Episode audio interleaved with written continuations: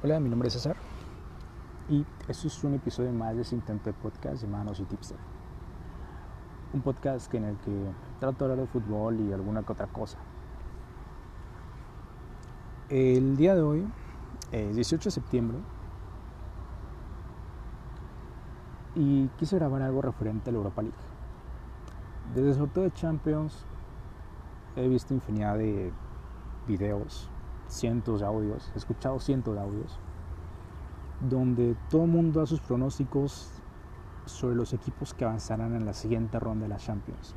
Entiendo el punto, la Champions es el torneo más importante del mundo. Alberga los mejores jugadores, alberga los mejores equipos y siempre brinda partidos espectaculares. O casi siempre al menos. Pero de la Europa League no se habla mucho. Es un torneo que en Europa ha sido relegado creo que se habla más de la Nations League de Europa que la Europa League propiamente dicho. Así que como no he escuchado nada acerca de Europa o lo que he escuchado me parece muy poco y ya que el día de mañana tendremos partidos de Europa League, quisiera ver un poco, hacer un análisis como lo que soy, una persona común y corriente y tratar de mi pronóstico acerca de los equipos que están avanzando en esta fase de grupos. Espero no alargarme mucho en mi video, en el audio, me disculpa, tenía la intención de, grabar esto en video, pero creo que me va más el audio que el propio video, al menos por el momento. Y espero no alargarme mucho en este audio y poder atinarle mi parlay, depende de eso, de los equipos que avancen a la siguiente ronda de esta fase de grupos de la Europa League.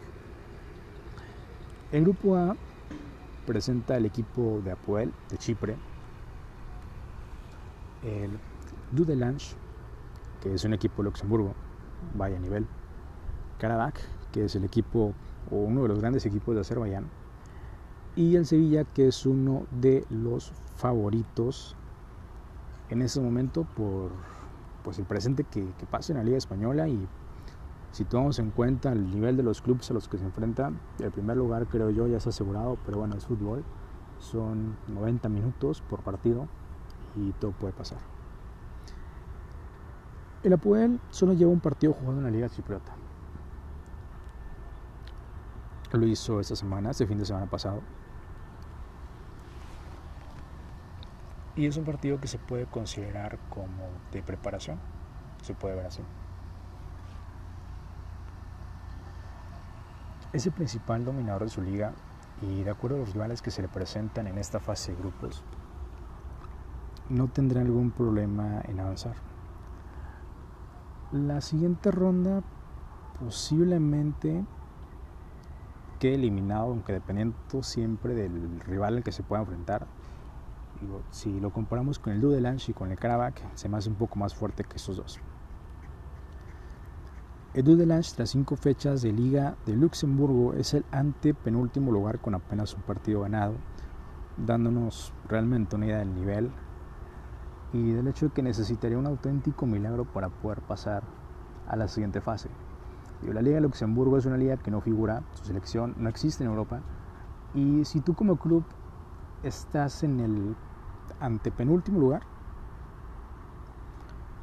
realmente no, no espero mucho de ti y lo único que espero es una goleada del Sevilla, lo único que espero es que la Puel te gane, que el que te venza fácilmente, tanto de local como de visitante realmente.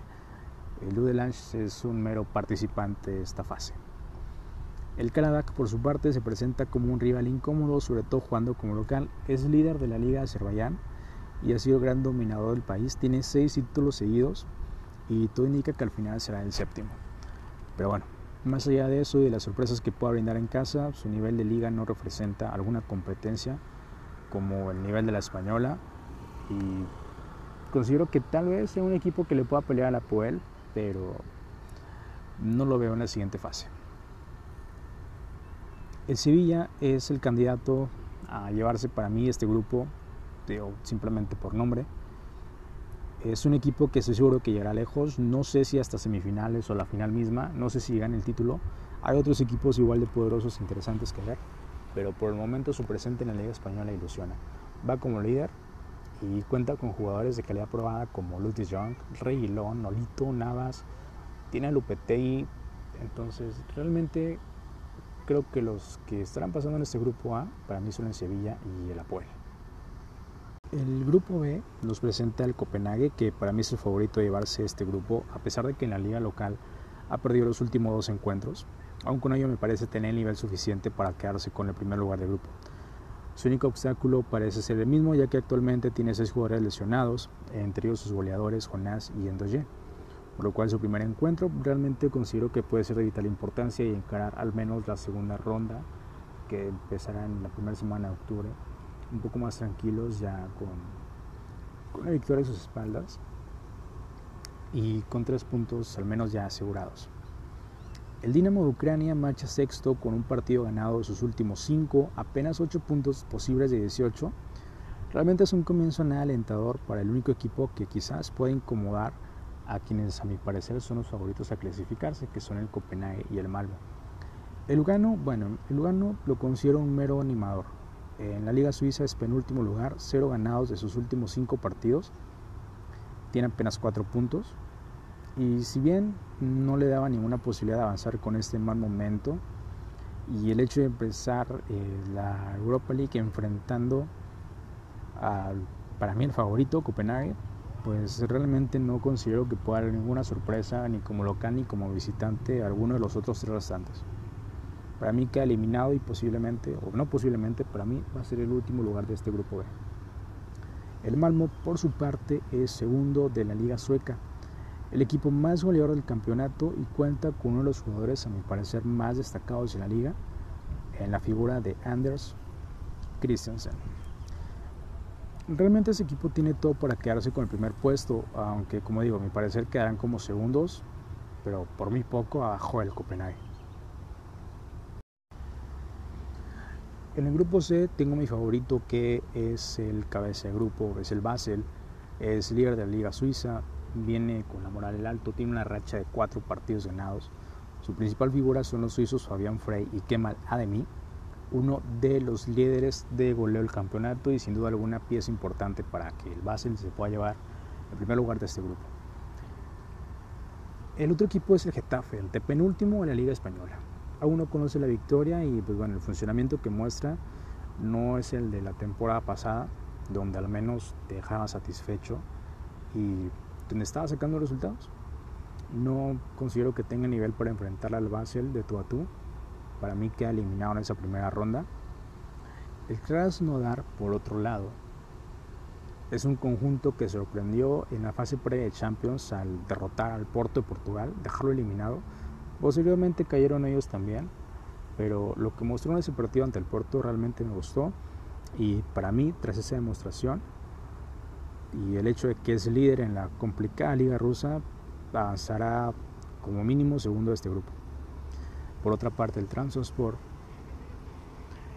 El Transospor en Turquía, el torneo pasado al menos dio de que hablar y en esa ocasión marcha a mitad de tabla. Por ahí te puede jugar, quizás como local, te puede disputar y ganar algún punto, pero no lo veo. Para mí, como dije, los favoritos para pasar en este grupo C son en primer lugar el Basel y en segundo el Krasnodar. El grupo D nos presenta al Lax Austria, el PSV de Holanda, Rosenborg de Noruega y el Sporting Lisboa de Portugal. No hay mucho que decir, PSV y Sporting Lisboa favoritos avanzan en el grupo, al PSV luego como primer lugar, al Sporting Lisboa como segundo.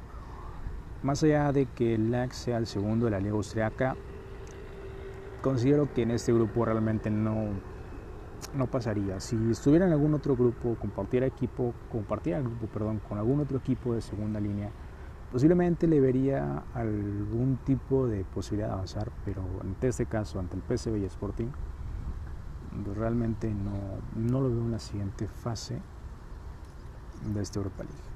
Por otra parte, el Rosenborg, que es cuarto de la Liga Noruega, quedó eliminado por el Dinamo en la fase pre de la Champions. Y su principal esperanza tiene un nombre propio y es Alexander Sherlock. Lleva solo seis goles en el campeonato local Sí, seis goles en un campeonato puede considerarse una buena cantidad, pero hay que recordar que el nivel de la Liga Noruega, si lo comparamos con Portugal o Holanda, realmente es muy, muy bajo. Para mí, el PSV es primero y el Sporting Lisboa es segundo lugar de este grupo E. Pasando al grupo D, al grupo E, que en mi opinión es uno de los grupos más complicados de pronosticar, es el auténtico grupo de la muerte de la Europa League. Tiene al CFR Clock, líder de la liga rumana, el equipo más goleado del campeonato, el Celtic, dominador de la liga escocesa, líder invicto y un mítico de las competiciones europeas. Lazio. El momento presente de Lazio no es quizás el mejor, noveno lugar de la Serie A, pero los argumentos que presenta son Ciro Immobile, Milinko Savic, jugadores que te pueden sacar la cara y te pueden dar la vuelta a cualquier partido que tengas de visita y en el que no puedas saber por dónde. Considero que realmente este conjunto ya está en la segunda fase, el Lazio lo veo clasificando sin ningún problema. El Rennes, por último, es el sublíder de Francia, está teniendo una excelente temporada, es un equipo que para muchos puede dar la sorpresa avanzar en este grupo, su defensa la ha mantenido en buen estado y ha mostrado un buen desempeño en la League On. Hay que considerar los partidos de visita y las lesiones de sus jugadores. El Rennes es serio candidato a avanzar en este grupo, realmente lo veo junto con la, con la Lazio en la siguiente ronda, Lazio primero y Rennes segundo lugar de este grupo E de la Europa League. En el grupo F nos presenta un candidato a campeón, el Arsenal. Es el favorito de muchos y actualmente su presente, como algunos otros equipos, no es el mejor, séptimo de la Premier, pero, pero, digo, Aubameyang es otro, otro nivel de jugador. Él mismo te puede sacar un partido sin ningún tipo de problema. Aubameyang considero que en este grupo se va a tarde a anotar goles, sobre todo el partido que tenga contra el Guimaraes o el Standard Lieja. Y bueno, no hay mucho que decir. Se queda con el primer lugar de este grupo F, seguido de el Frankfurt, que es el noveno de Alemania, pero que cuenta con un arquero que para mí es de los más confiables que pueda haber. Sin duda alguna el arquero será muy importante en, en esos partidos que tenga como local o que pueda jugar como de visita para sacar por ahí algún punto. Son los dos que veo más fuertes en esos grupos y lo complementaría en el Standard Lieja, líder de la Liga de Bélgica, pero considero no tiene suficiente nivel para, para competir a un Arsenal, quizás para competir a un Frankfurt, pero no lo veo realmente incomodando mucho. El otro es el Guimaraes, décimo de Portugal, una victoria en cinco partidos disputados, no hay mucho que decir más que se va a quedar en esta fase de grupos como último lugar de la Europa League, del grupo F. Tiempo de hablar del grupo G. El grupo G nos presenta al Feyenoord, al Porto, Rangers y Young Boys. El Feyenoord es el actual séptimo lugar de Holanda, basa sus chances de avanzar en los juegos que tendrá como local y probablemente no suena muy descabellado que pase como segundo lugar mínimo.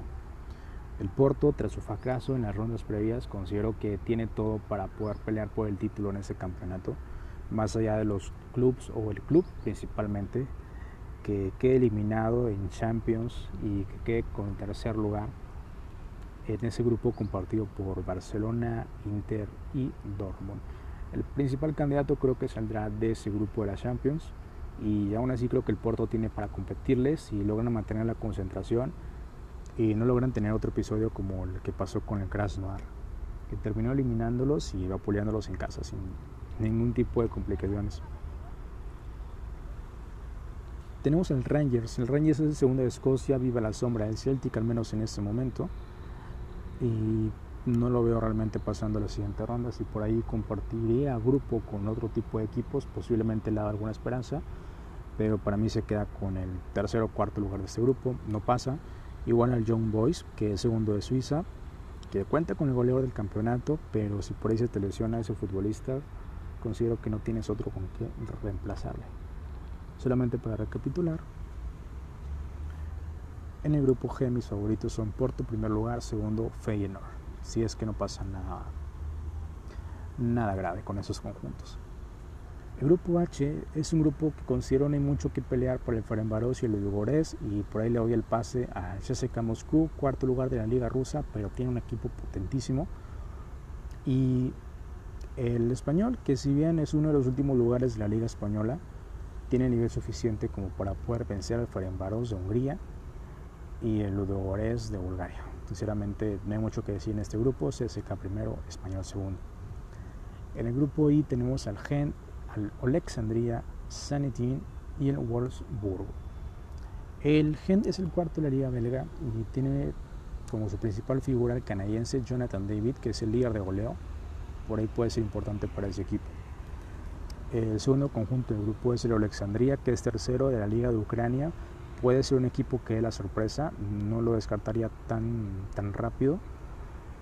Y es un equipo que básicamente eh, se puede considerar nacionalista, solamente tiene dos extranjeros, de ahí en fuera todos los demás son jugadores ucranianos. Sanetin actualmente es la otra cara del torneo pasado.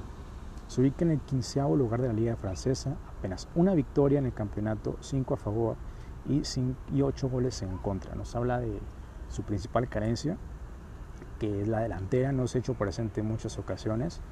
Por ahí necesitará mejorar rápidamente y corregir todo eso para poder pensar en qué pueda pasar en el grupo.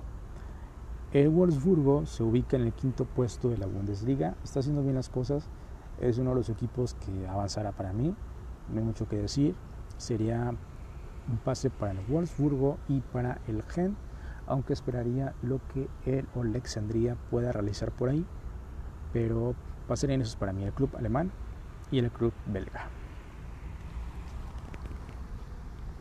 En J tenemos el Mönchengladbach, el Estambul, Roma y Wolfsburg. Empecemos por la Roma. La Roma es uno de los candidatos también a hacer un buen papel, primer lugar de este grupo, si bien su presente actual en la liga italiana lo marca como el octavo, para mí ya está en la siguiente ronda. El Istanbul es el catorceavo lugar de la liga turca, es un cuadro que el año pasado en otro momento realmente vivía un, presente totalmente diferente. No lo veo pasar más allá de que Turquía es un lugar difícil de competir. Para mí este equipo se queda, queda eliminado en fase de grupos. El Mönchengladbach es cabeza de grupo, séptimo de la Bundesliga y ha demostrado buenas cosas en Alemania para tomarlo a consideración. Se peleará en segundo lugar con el Wolfsburg, que es el tercero de la Liga Australia que presenta el segundo mejor goleador de la liga como principal arma para poder avanzar. Sin embargo, pues hay que considerar que el goleador, que tiene 8 goles, hizo 4 en un solo partido, ante uno de los peores conjuntos de su liga, así que por ahí por ahí quizás no sea tan relevante si consideramos que en el último mes solo ha anotado en una ocasión después de haber marcado 4 goles en ese encuentro. Así que debido a esto, para mí pasa Roma en primer lugar y Mönchengladbach como segundo en el grupo J. Últimos dos grupos, grupo K, Besiktas, lugar treceavo de la Liga Turca. Realmente creo que el hecho de no contar con Ricardo Cuaresma le pasó factura. Slovan Bratislava, segundo Eslovaquia. Se puede presentar como un equipo incómodo, es uno de los más mediáticos en su país es la segunda mejor defensa de su campeonato actualmente y creo que esto va a ser una de las principales armas que estará utilizando cuando enfrente a sus rivales que son el Braga y el Wolves. El Braga eh, para mí queda eliminado realmente es el lugar 16 de Portugal, no me convence, no tiene argumentos para mí de poder avanzar, se quedaría con último lugar del grupo. Quien sí tiene los argumentos para avanzar como primero es el Wolves que llegó a la Europa League tras eliminar al Torino como principal antecedente, si lo puedo marcar así. Y si bien la temporada pasada dio la campanada por su funcionamiento, en este momento su presente es todo lo contrario. Más allá de eso, por los jugadores que tiene, el entendimiento que se supone deben, deben de tener, para mí el Wolves pasa como primer lugar de este grupo. Y el segundo lugar, más allá también del presente, creo que podría equivocarme en los que pasarían en este grupo. Wolves primero, Besiktas segundo lugar. Por último, el grupo L nos presenta a dos equipos importantes de sus países. El AZ Almac de Holanda, que es el actual tercer lugar, perdón, es el actual quinto lugar de la liga holandesa. Y considero que tiene una buena plantilla para poder avanzar sin ningún problema. No creo que que sufra mucho para poder pasar a la siguiente ronda más que con el Manchester United. El otro equipo que también comparte grupo con esos dos, AZ Almar y Manchester United, es el Partizan.